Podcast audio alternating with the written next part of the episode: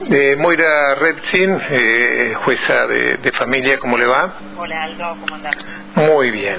Bueno, algunas cuestiones que resultaban o pensamos que son interesantes eh, tener este, más precisiones, porque son muchas las preguntas que, se hacen, algunas que hemos recibido también nosotros en nuestra radio, tiene que ver con la situación de los chiques este, que conviven con un solo progenitor.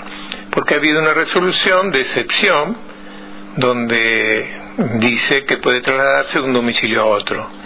De, bueno, de mm, progenitora a progenitora, papá, mamá, mamá, papá, o algún referente afectivo.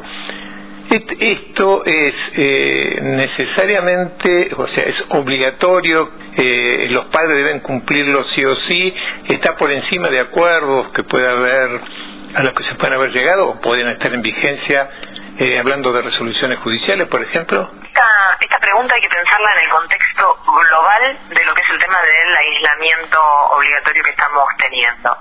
Este aislamiento obligatorio que en un momento se pensó y se proyectó todo lo que se estaba proyectando, digamos, el tema de la escolaridad, el tema de actividades, se estaba proyectando con un plazo que se pensaba que era de 15 días.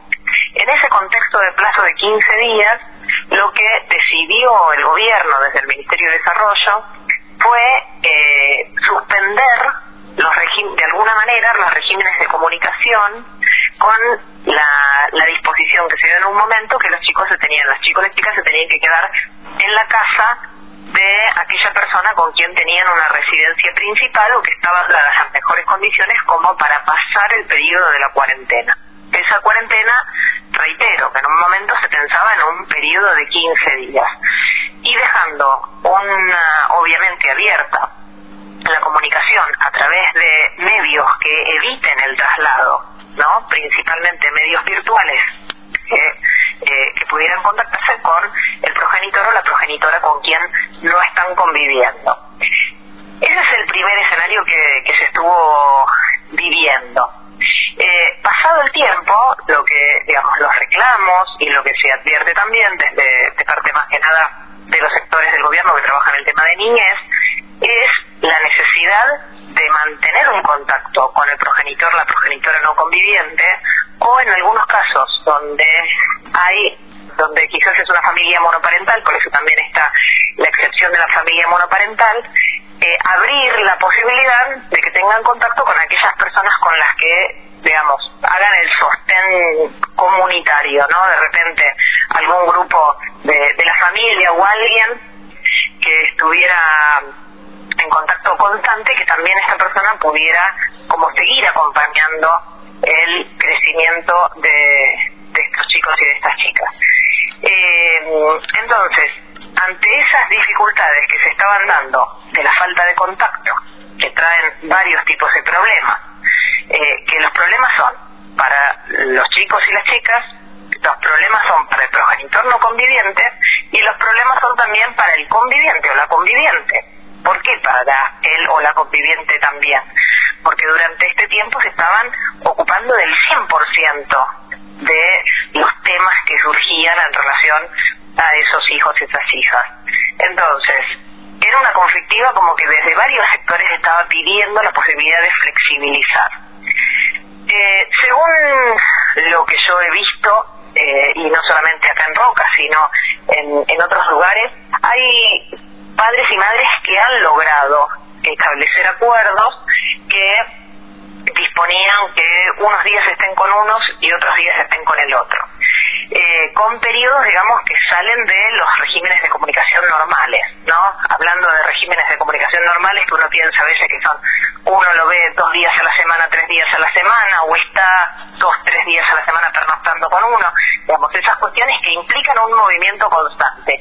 Eso, ese movimiento constante, el gobierno lo que dice es que hoy no lo podemos tener. Entonces, la variable que está dando hoy el gobierno ante esos reclamos que les, estaban les estaba comentando recién es flexibilizar de modo tal que pueda convivir con uno o con otro en periodos que no sean así tan seguidos de días, que sean más amplios. Entonces, en esa amplitud determinan una semana, digamos que los traslados, en vez de ser día por medio o todos los días, que los traslados sean la menor cantidad de tiempo posible y sugieren una semana. Claro. este tema de una semana es una sugerencia, no, va para todos los casos. Ahora lo ideal sería lo que vos decís o lo que establece el, gobierno eh, para no tener que movilizarlo mucho y no arriesgarlo tampoco.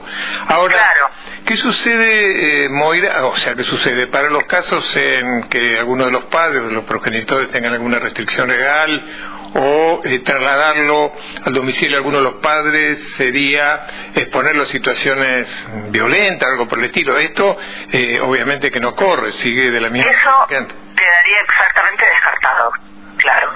Esto es algo que se adapta a aquellas situaciones en donde es posible adaptarlo. En aquellas situaciones donde hay imposibilidades de adaptarlo, uno, porque hay medidas que lo prohíben, digamos, medidas judiciales que lo prohíben. Esto es fácilmente descartable. En otras circunstancias puede llegar a ser también que se descarte porque en la casa del progenitor no conviviente o la progenitora no conviviente no están dadas las condiciones como para que pueda permanecer una semana. Entonces eso también podría llegar a ser una dificultad como para poder hacer esto. Otra es porque el contacto que tiene, por eso se habla en la resolución esa de que se observe el interés superior de los chicos y las chicas, este, que el contacto que tiene ese nene o esa nena con el progenitor o la progenitora no conviviente no sea un buen contacto, no sea un buen vínculo. ¿no? Entonces, que no sea posible desde el punto de vista de la relación que tienen, poder vivir una semana juntos. Eso también podría llegar a ser un obstáculo. Por eso, lo primero que tienen que hacer los padres, las madres, es sentarse a ver cuál es el mejor plan para esa familia, ¿no? Una cuestión que cada uno tiene que analizar desde su situación y obviamente pensando la realidad de sus o su hijo, depende, porque hay veces que hay uno de los hijos que, por ejemplo, podría estar perfectamente bien yendo y viniendo así una semana y una semana y algún otro que no. Y a veces pasa también esto, ¿no? Eh, eso es lo primero que habría que hacer. En caso de que esto sea una situación conflictiva, ya sea que exista una resolución judicial anterior, que no exista ni resolución ni acuerdo judicial, ni acuerdo entre los progenitores anterior a este momento, se puede llevar la situación para que se resuelva en el ámbito judicial. A eso iba, a eso iba muy bien. En, estos tiempos donde se está funcionando virtualmente, eh, ¿han recibido este tipo de presentaciones? Eh, ¿Es posible solucionar algún, alguna cuestión de, bueno, de, de, de, quién, quién está con el nene, cuánto tiempo, hacer régimen de visitas? E incluso, estoy pensando en este momento, reclamos por alimentos, por ejemplo. Sí, hay algunas situaciones que sí se están eh, que se han presentado y se están tramitando en los tribunales, en Roca y en el resto de la provincia y en el resto del país también.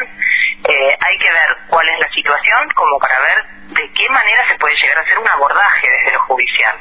Porque hay algunas circunstancias que se puede hacer un abordaje todo virtual y hay en algunas otras circunstancias que no es tan fácil hacer un abordaje virtual, porque uno de los temas que se trabajan judicialmente con normalidad en estos casos es el contacto y eh, la escucha, lo que se llama la escucha del niño o niña, eh, que hoy en día, si bien nos podríamos contactar a través de un medio electrónico, no siempre es tan fácil porque hay ciertas garantías que no están eh, dadas de la misma manera si los escuchamos en el tribunal que si los estamos escuchando cuando están en la vivienda de alguno de los progenitores y a través de un medio audiovisual, por ejemplo, que no sabemos qué persona está alrededor mirando o controlando lo que pueda llegar a, hablar y eh, al momento de emitir su opinión. Claro, incluso a esto se, agrega, se agrega también eh, que no todos tienen la posibilidad de comunicarse o los medios tecnológicos. Para claro, los medios tecnológicos en algunos casos el que tiene más acceso es a, las videollamadas de WhatsApp. Ese es como el que está más masificado. Eh, pero de una u otra manera, más allá de que exista ese u otros medios tecnológicos, el tema está cuál es el contexto en donde va a estar hablando, digamos, ya sea frente al celular, frente a la computadora, ¿cuál es el contexto? ¿Es un contexto donde hay gente escuchando de afuera, donde hay alguien al lado parado escuchando? Eso es como medio difícil. En los tribunales justamente lo que lo que hacemos es garantizar que no haya nadie escuchando y que la escucha sea una escucha privada y reservada. Mm. acá no es tan fácil. no es tan fácil dar esa garantía. Puede haber presiones directas o indirectamente, sí. Claro. claro. Exactamente. Eh, una otra otra cuestión también que tiene que ver con los hogares o las familias solidarias. ¿Cómo cómo se está manejando esto? Si es que está en vigencia. Tema de las familias solidarias es un programa que es del CENAF, la provincia.